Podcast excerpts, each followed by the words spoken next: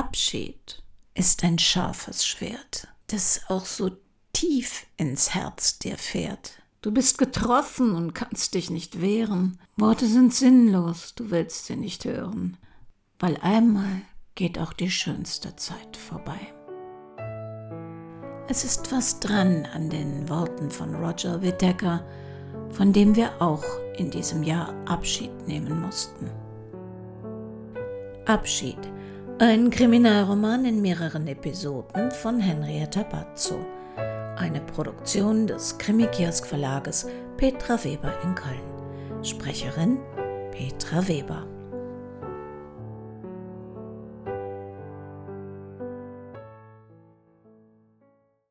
Oh, diese Croissants.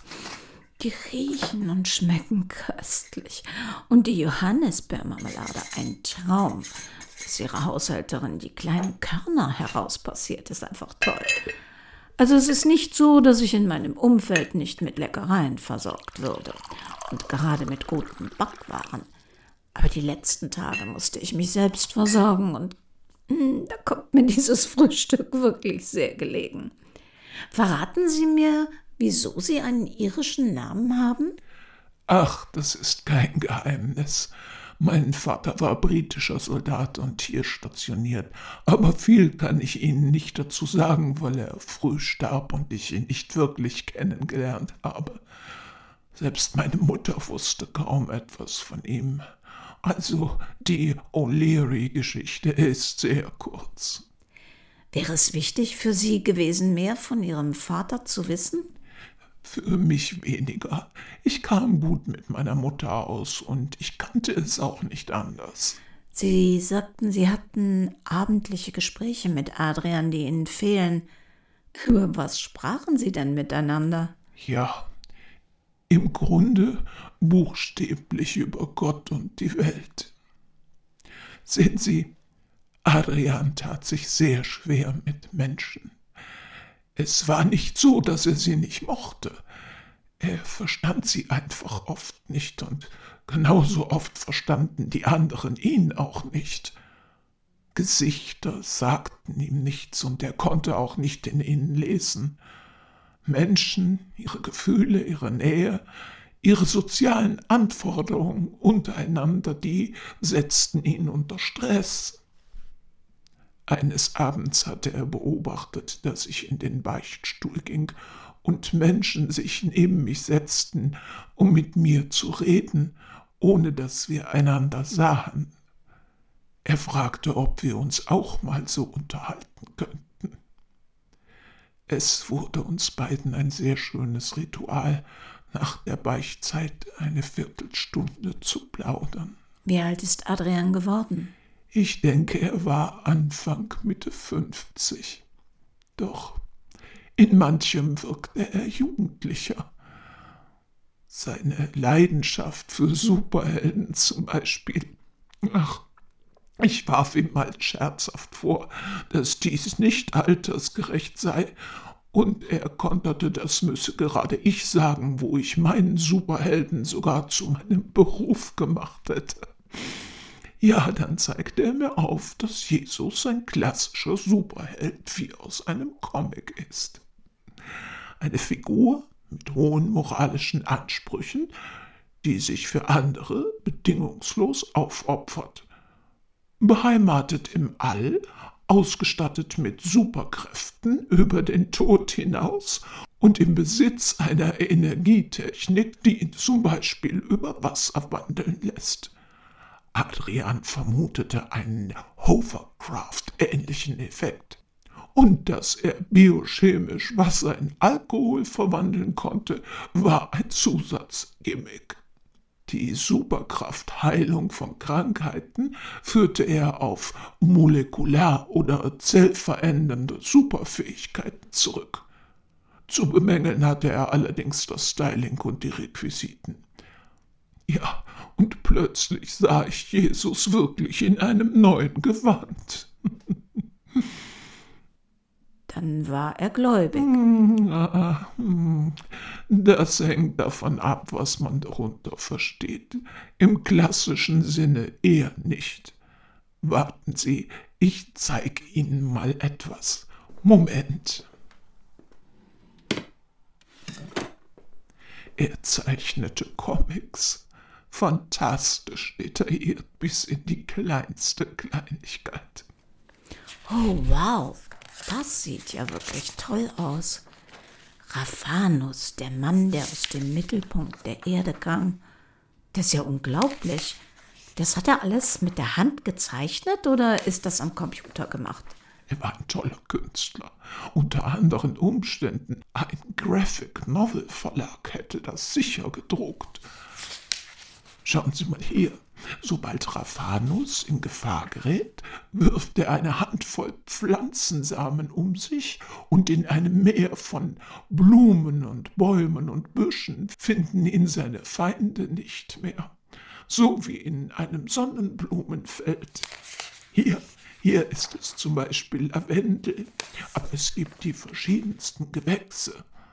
Oder wenn er eine Schlucht überqueren muss, da wächst dann wahlweise eine Schlingpflanze hinüber oder ein riesiger Baum kommt aus der Tiefe herausgewachsen und lädt Raphanus ein, durch seine Wipfel zu klettern.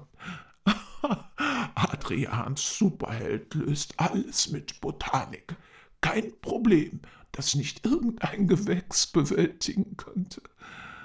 Und ja, er hat begnadet gezeichnet. In der Tat.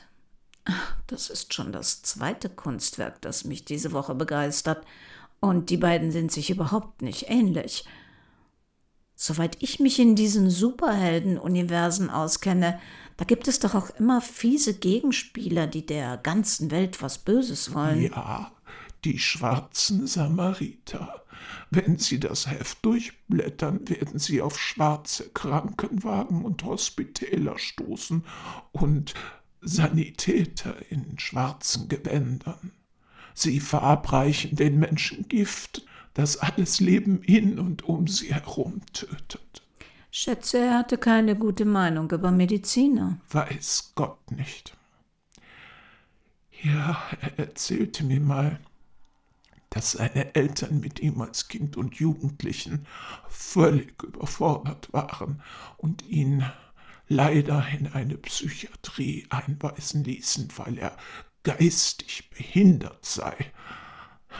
Etwas, das wir in all den Jahren nicht bemerkt haben.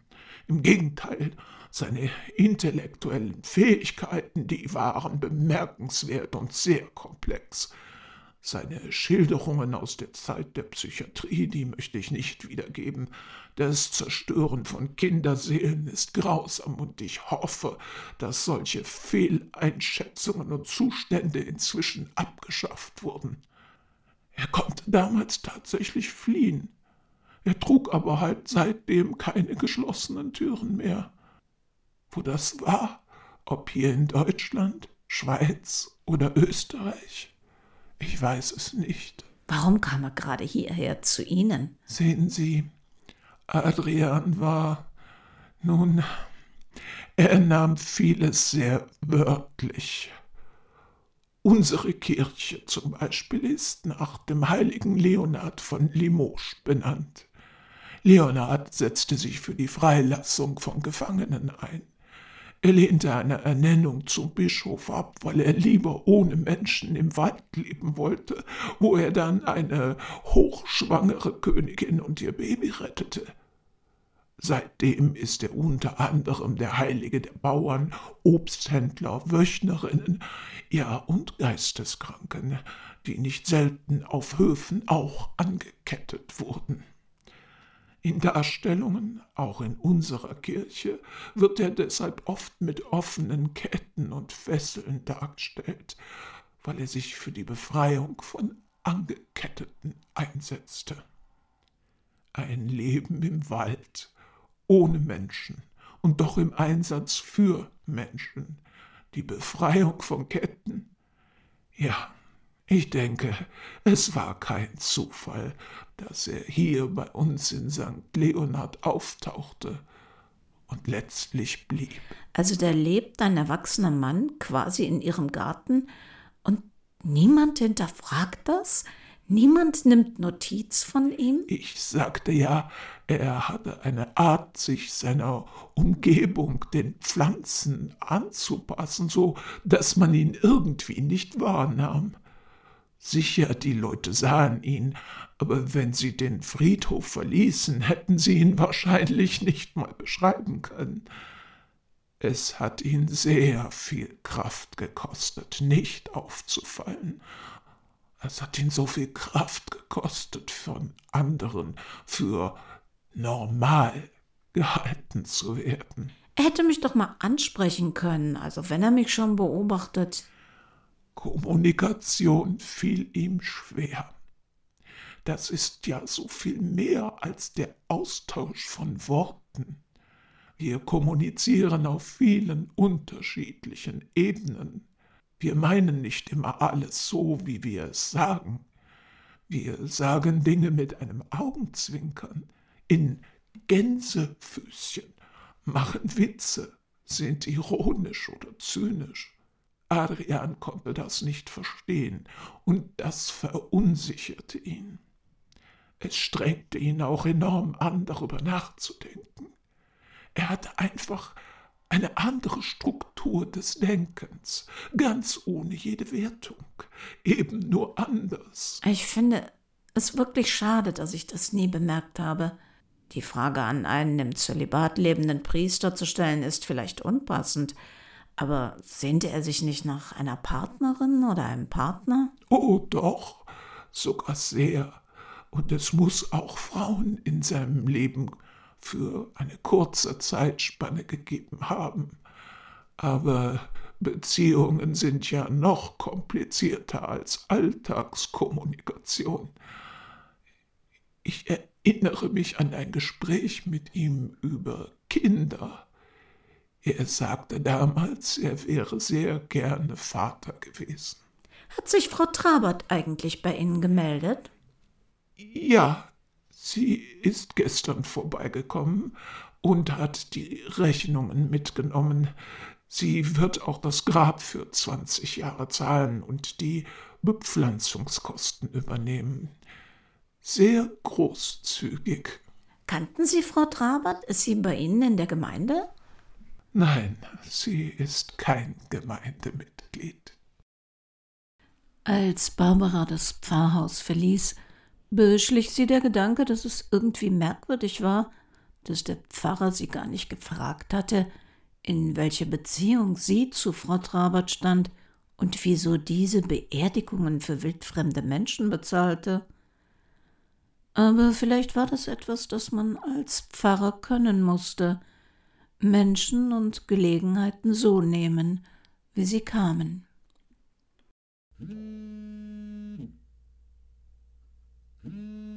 Haben Sie Ihr Telefon abgestellt? Einer von uns sollte schon fürs Büro erreichbar bleiben. Guten Morgen, Frau Klammer. Ja, Sie haben völlig recht, wie meistens. Ich hatte es aber nur leise gestellt, weil ich im Pfarrhaus frühstücken war. Ist das jetzt Ihre neue Art Humor, die sich in meiner Abwesenheit entwickelt? Oder haben Sie wirklich ein Café mit dem Namen Pfarrhaus entdeckt? Wird Zeit, dass ich wieder ins Büro komme. Und Sie rufen mich an, um mir das oder was zu sagen? Ich habe heute Nacht mal diese Traberts recherchiert. Ist Ihnen eigentlich bewusst, dass in dieser Familie keiner eines natürlichen oder normalen Todes stirbt? Sie sollten Vorkasse vereinbaren oder zumindest eine Anzahlung. Die sterben schnell weg. Naja, Verena Trabert ist tatsächlich sehr krank und es ist absehbar. Oh, das tut mir natürlich leid. Es gibt so Familien, da schlägt das Schicksal immer wieder zu. Ich weiß nicht, ich bin skeptisch. Dieser Badeunfall der ersten Frau Trabert, also dass die ertrunken sein soll, die war mal Landesmeisterin über 1500 Meter Freistil. Na, man hat mir gesagt, dass sie wohl ähm, bewusstlos ins Wasser gefallen ist. Also. Ich habe trotzdem ein komisches Gefühl. Ja, vielleicht sind wir da etwas überskeptisch. Sie wollen aber nicht ernsthaft andeuten, dass auch der Absturz der Concorde. Nein, natürlich nicht. Vielleicht macht es mich nur stutzig, dass die zweite Frau Trabert so gut wie unsichtbar ist. Ich darf Ihnen versichern, dass es sie gibt, auch wenn sie schon sehr krank ist. Und woher wissen Sie das? Ähm, von ihrer Tochter. Jedenfalls tauchte Professor Trabert immer nur alleine oder in Begleitung seiner Tochter bei doch recht zahlreichen Charity-Events auf. Ein attraktiver Typ, Unternehmer mit Künstler-Image. Sagten Sie nicht, die Tochter forsche nach ihren leiblichen Eltern? Verena scheint ihre genetische Mutter zu sein. Lediglich der Vater hat sie als Erwachsene adoptiert. Dann habe ich mich wohl missverständlich ausgedrückt. Wieso sucht sie dann den Vater, wenn sie nur ihre Mutter fragen müsste? Wie gesagt, Frau Trabert ist wohl schon sehr ernsthaft krank und womöglich ist sie nicht mehr in der Verfassung, dazu irgendwas zu äußern. Ich muss jetzt aber auch abhängen. Ich wollte mal zur Uni fahren und sehen, was die uns über den Professor und seine Frau verraten. Ähm, viel Glück. Sylvia hatte kein Wort über den Wettbewerb gesagt. Im Gegenteil, sie hatte nachts gearbeitet. War das nun ein gutes Zeichen? Barbara wollte die komplizierte Auftragslage nicht am Telefon erklären. Bis Samstag hatte sie noch Zeit, den Fall zu lösen. Dann musste sie Silvia ins Gesicht sehen und ihr gestehen, dass sie einen Auftrag angenommen hatte, der gleich zwei Auftraggeberinnen mit sich widersprechenden Zielen hatte. Im Sekretariat des Dekans der Kunstfakultät hatte man nicht gerade auf Barbara gewartet. Die Mitarbeiterin, die ohne aufzublicken ihre Tastatur bearbeitete, war irgendwie nicht gewillt, sich von ihr unterbrechen zu lassen. Entschuldigung, Sie haben schon wahrgenommen, dass ich immer noch hier bin? Yep. Ähm, und äh, Sie antworten mir noch? Oder soll ich jemand anderen fragen? Oder denken Sie noch ein bisschen über die Antwort nach? Soll ich später wiederkommen? Yep. Yep, was? Ich, äh, ich denke nach. Tja, wer könnte da was wissen? Vielleicht jemand, der schon 20 Jahre hier arbeitet? Ja, das wäre sehr gut möglich. Und äh, fällt Ihnen da jemand ein? Nee. Ich bin ja selbst erst, Moment, wie lange ist das jetzt hier? 15 Jahre hier. Da kann ich das ja nicht wissen, wer schon 20 Jahre hier ist. Okay, das verstehe ich. Fangen wir also andersherum an. Wer war denn schon hier, als Sie anfingen und ist immer noch hier an der Uni tätig? Hm. Da fällt mir nur einer ein, aber der ist schon 30 Jahre hier, nicht 20. Ja, puh. Dann nehmen wir doch den. Wo kann ich den finden? Der müsste, Moment, ja, 11 Uhr, ja, der müsste unten sitzen. Haben Sie ihn nicht gesehen? Wen? Der Pedell beim Eingang. Erste Türe rechts. Okay, dann gehe ich mal runter und lasse Sie hier weiter arbeiten. Barbaras neuer Gesprächspartner hatte etwas von einem Uhu. Wild nach oben wachsende graue Augenbrauen über hellwachen schwarzen Knopfaugen. Ein leichter Buckel und eine gebückte Körperhaltung verstärkten den Eindruck. Entschuldigung, im Sekretariat des Dekans hat mir eine Mitarbeiterin verraten, dass Sie hier schon recht lange als Hausmeister arbeiten? Ach was, die kann sprechen.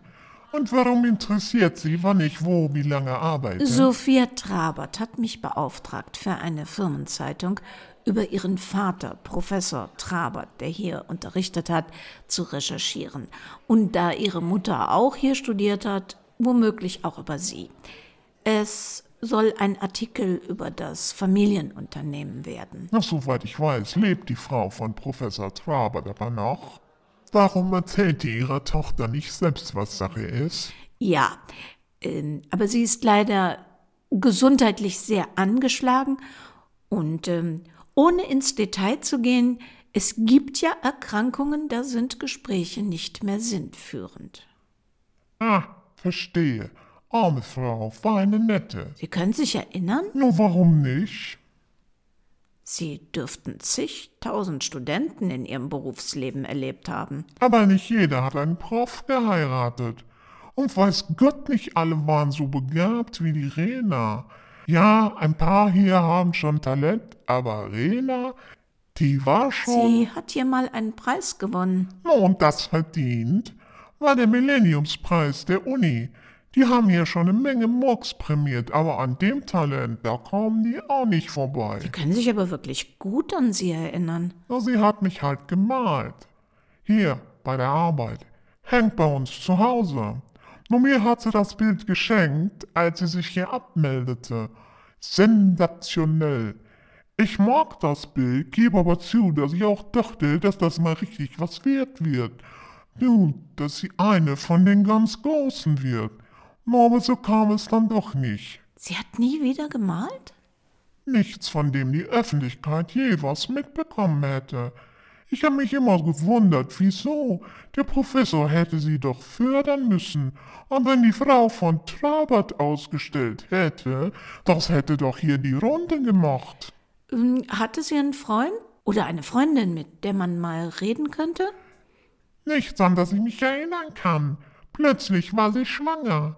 Na ja, plötzlich wird's nicht gewesen sein. Aber wer da nun dazugehörte, ich dachte immer, eine von den Studenten, die mit ihr abhingen. Aber fragen Sie mich nicht nach Namen. Gibt es die Möglichkeit, dieses Gewinnerbild von ihr irgendwo zu googeln? Hat vielleicht eine Zeitung darüber berichtet oder ein Kunstkritiker oder eine Galerie? Nee, nicht, dass ich das wüsste. Schade. Ich hätte das Werk wirklich gerne mal gesehen, von dem ich schon so viel gehört habe. Das ist ja einfach. Ich habe die alten Ausgaben der Uni-Zeitung hier. Moment. Nur 2000. Da haben wir es ja. Hier. Ui, das ist ja schön. Sagen Sie, diese. Hier, diese. Das war ihre Signatur. In jedem Bild von ihr gibt es irgendwo versteckt so bunte Glasmurmeln. So, jetzt wo wir so viel über Kunst geredet haben, gönnen Sie sich doch mal einen freien Nachmittag oder einen Morgen im Museum. Schauen Sie sich Kunst und Künstler an und lassen Sie Ihren Kopf mal von Bildern inspirieren. Wir hören uns in der nächsten Woche. Und bis dahin, ob Sie nun eine Schwäche für moderne Kunst haben oder lieber sich mit den alten Meistern beschäftigen, wo immer sie sind und was immer sie gerade tun, passen Sie bitte sehr gut auf sich auf.